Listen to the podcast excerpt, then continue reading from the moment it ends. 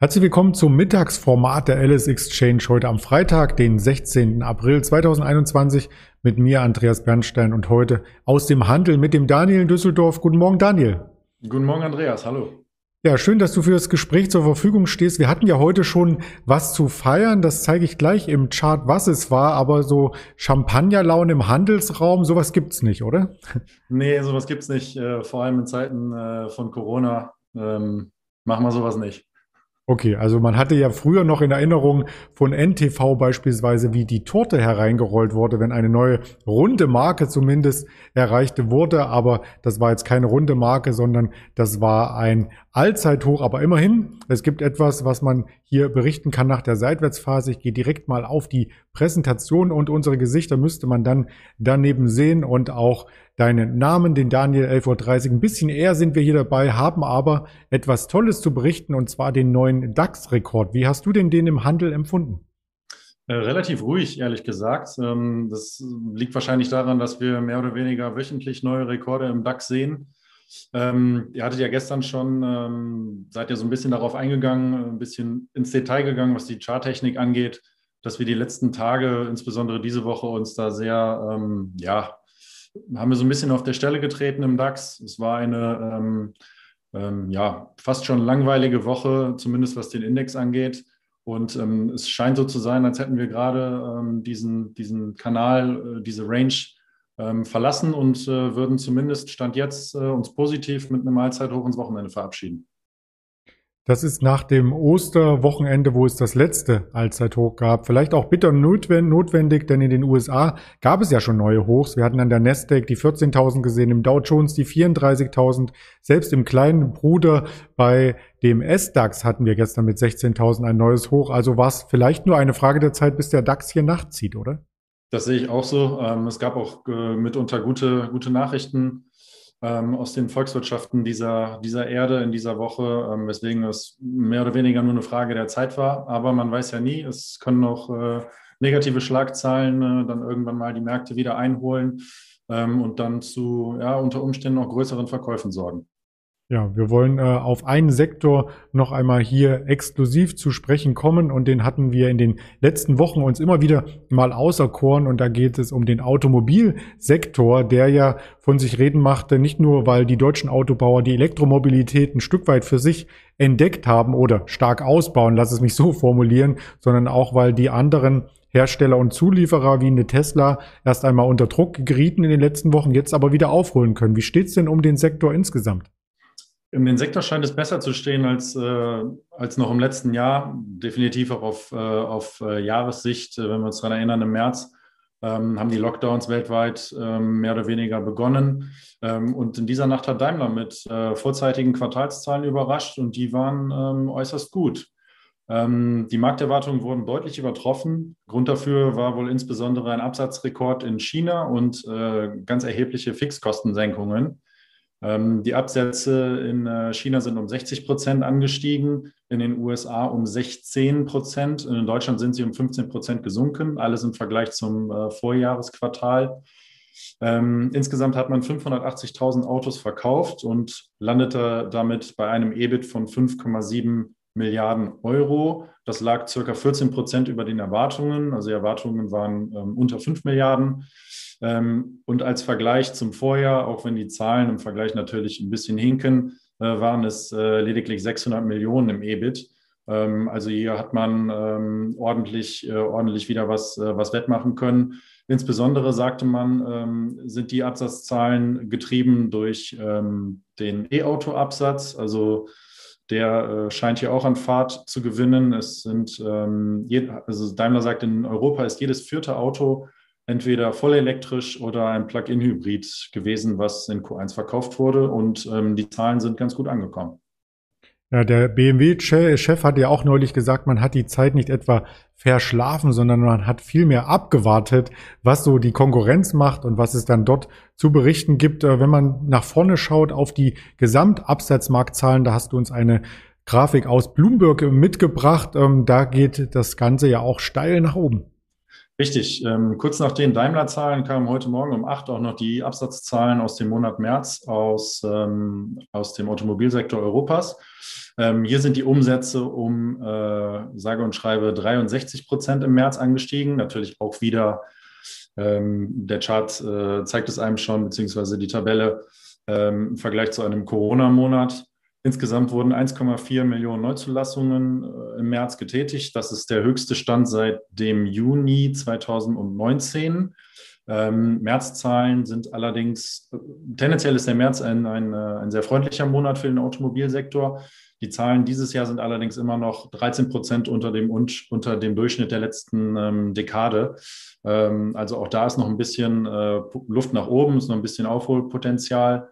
Man hatte zunächst äh, vor allem in Europa und den USA ähm, Probleme, äh, Autos zu verkaufen, eben wegen fehlender Nachfrage. Ne? Es bestand sehr großes Risiko wegen Corona. Die Leute wussten nicht so richtig, ähm, wie es weitergeht. Und nun hat sich der äh, VW-Chef äh, Herbert Dies zu Wort gemeldet und hat gesagt, dass man jetzt eher ein Angebotsproblem hat, weil sehr viele Zulieferer ähm, nicht so richtig mit der Arbeit nachkommen, Probleme in den Lieferketten existieren und insbesondere der Halbleitersektor ähm, enorme Schwierigkeiten wohl in der Produktion, äh, in der Produktion hat.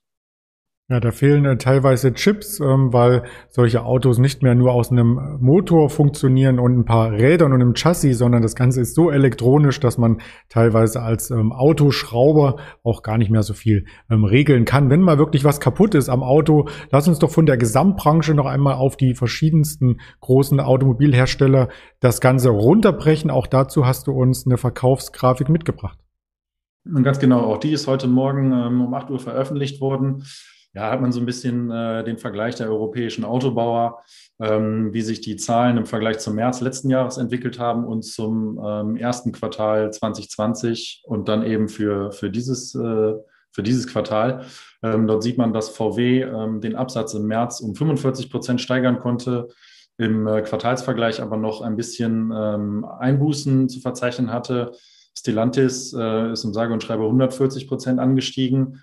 Ähm, überrascht alle, also die Zahl ist, äh, wirkt auf den ersten Blick erstmal sehr groß, ist aber wenig überraschend. Ähm, es sind sehr viele italienische Marken ähm, in diesem Konzern und ähm, wenn wir uns alle noch daran erinnern, Italien hatte den, den ersten ähm, extrem starken Lockdown letztes Jahr, gerade im März. Ähm, da wurden wahrscheinlich überhaupt keine Autos verkauft, deswegen eben diese Zahl. Renault konnte sich auch mit 70 Prozent steigern, VW ähnlich stark mit 42 Prozent. Daimler im Vergleich äh, nur 10 Prozent angestiegen und liegt eben, äh, wie eben schon gesagt, noch 7 Prozent hinter dem äh, Letztjahresquartal.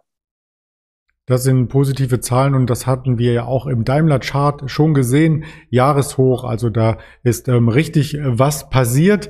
Ähm, wo natürlich auch was passiert ist, ist in der Aktienkursentwicklung bei den Konkurrenten, logischerweise. Und auch dazu hast du uns eine Grafik mitgebracht, die ich jetzt hier noch einmal mit einblenden möchte. Genau, diese Grafik ist von Bloomberg. Ähm, fand ich persönlich ganz interessant, ähm, sich die Autobauer mal ein bisschen ähm, zu vergleichen. Ich habe die drei größten Deutschen mitgebracht mit Daimler, äh, Volkswagen und BMW, Volkswagen und BMW und sie einfach mal mit äh, Tesla verglichen und mit General Motors. Tesla und General Motors gelten ja als die äh, E-Auto-Pioniere ähm, in Amerika. Ähm, ja, und da sieht man, was ich persönlich vom Gefühl so nicht erwartet hätte, dass man mit der Tesla-Aktie dieses Jahr am schlechtesten abgeschnitten hätte. Die liegt äh, year to date gerade mal 12 Prozent äh, vorne, also gerade mal in Anführungsstrichen.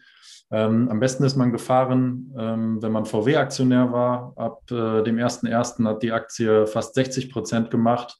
Ähm, also der, ja, der Return-Unterschied, den Tesla im letzten Jahr ausgemacht hat, ähm, scheint die Aktie dieses Jahr so ein bisschen an die deutschen Autobauer zu verlieren. Mhm. Das ist sehr, sehr spannend und ich glaube, da könnte man auch noch eine Sondersendung für das Wochenende mitmachen. Was aber über dem ganzen Markt schwebt und allzeit hoch hin oder her ist natürlich auch das Thema Zinsen und das möchten wir abschließend auch nochmal mit einstreuen. Es gab ja so eine leichte Nachgabe der US-Zehnjährigen am gestrigen Handelstag, aber insgesamt ist das noch auf einem Niveau von mehreren Monatshochs sozusagen, also auf dem Niveau von fast vor der Krise jetzt erst wieder zurückgekommen, die Anleihen in den USA. Was sagt man denn aus dem Handel dazu? Ja, die Zehnjährige ist ähm, sehr in den Fokus gerückt. Jetzt so die letzten Tage und Wochen ähm, ist der Fokus da so ein bisschen gewichen. Es gab aber letzte, ähm, am, am, gestrigen Handelstag ähm, interessante Konsumentenzahlen aus den ähm, USA und hier sorgen die US-Konsumenten mal wieder für Schlagzeilen. Ähm, kaum sind die Stimulus-Checks in den Briefkästen der Amerikaner angekommen, äh, sind sie ja offensichtlich äh, direkt zur nächsten Shopping Mall getragen oder im E-Commerce ausgegeben worden. Ähm, zur Erinnerung, 1400 US-Dollar hat der US-Bürger an äh, Stimulus-Checks bekommen. Und ähm, das hat dazu geführt, dass die Einzelhandelsumsätze in den USA im letzten Monat im Vergleich zum Februar um äh, 10 Prozent angestiegen sind. Das ist ein sehr hoher ähm, ein sehr hoher Anstieg und äh, besonders wurden Sportartikel äh, gefragt und äh, der Bereich Dining, also ähm, ja, Restaurant und Takeaway ähm, konnten äh, über 20 Prozent Wachstum verzeichnen. Ähm, ganz spannend, wir haben ja auch öfters hier schon über die äh, Nike-Aktie gesprochen. Ähm, eben aus dem Sektor Sportartikel gibt es noch zahlreiche andere ähm, US-Konzerne, die sicherlich davon profitieren konnten. Ähm, ein weiterer unterstützender Faktor ähm, ist, der, ähm, ist die Tatsache, dass die Erstanträge auf Arbeitslosenhilfe in den USA auf dem niedrigsten Stand seit 13 Monaten sind. Ähm, aktuell hat man circa äh, 8,5 Millionen Arbeitslose in den USA. Also man ist immer noch ein bisschen ähm, weg von dem Fettziel ähm, der Vollbeschäftigung. Aber auch hier wird es langsam positiver. Ähm, und da müsste man ja eigentlich davon ausgehen, dass die Zinsen sich äh, konträr zu dem entwickeln, was sie gestern gemacht haben. Also bei solchen tollen Nachrichten müssten sie normalerweise ansteigen, weil die ähm, Investoren bei sowas tendenziell eher ähm, mehr in Risiko gehen, also mehr Aktien kaufen und dafür Bonds verkaufen. Ähm, das Gegenteil ist aber passiert und äh, hier vermutet die Deutsche Bank ähm, heute Morgen, dass insbesondere ausländische Anleger, äh, allen voran äh, Japaner am Werk waren, die ähm, das aktuell hohe Zinsniveau dazu genutzt haben, um sich mit US-Staatsanleihen einzudecken. Ne? Also Japan ähm, schon seit Jahren bekannt äh, für Niedrigzinsen ähm, vielleicht gibt es hier den ein oder anderen Carry-Trader, der ähm, das Geld in Japan aufnimmt, um das in den äh, höher verzinslichen US-Staatsanleihen anzulegen. Und das scheint ähm, wohl gestern passiert sein, vermutet zumindest die Deutsche Bank. Ähm, anders ist dieser Effekt am Zinsmarkt äh, auch nicht so richtig äh, zu erklären, zumindest für mich nicht. Hm. Für mich auch nicht. auch das war mir mit den Japanern erst einmal neu. Ich habe gestern parallel dazu auch beobachtet, dass der Goldpreis hier auch nach oben ein Stück weit ausgebrochen ist, zumindest ein mehr Wochen hoch hier im Chart eingezogen hat. Und der Bitcoin war ja auch diese Woche auf Rekordhoch. Also Geld ist genug da, wenn man das insgesamt mal so zusammenfassen kann, oder? Ja, genau, so sieht's aus. Und äh, offenbar wird es auch gerne ausgegeben. Offenbar wird es auch gerne ausgegeben. Und das bringt uns zur abschließenden Frage nicht an dich, sondern als Frage im Hinterkopf zu behalten, ähm, wie weit kann denn der DAX jetzt noch steigen? Ein neues Rekordhoch hatte ich eingangs schon erwähnt und darüber spreche ich am Sonntagabend mit dem lieben André Stacke, ehemaligen Fondsmanager hier über das Thema, wie weit kann der DAX steigen? 15.000 Punkte, 16.000. Alles ist möglich. Und wer das Ganze hier live äh, verpasst, weil er Sonntagabend vielleicht gar keine Lust oder Zeit auf dieses Thema hat, der kann dann im Nachgang das Ganze noch einmal auf Spotify, dieser Apple Podcast oder als YouTube-Video angeteasert bei Twitter, Facebook und Instagram sehen. Und in diesem Sinne wünsche ich dir erst einmal ein schönes Wochenende, mein lieber Daniel. Wir sehen uns dann nächste Woche gerne wieder. So sieht's aus, das wünsche ich dir auch und äh, auch allen Zusehern. So machen wir das. Bis dahin bleiben Sie gesund und munter. Ihr Andreas Bernstein und die LS Exchange.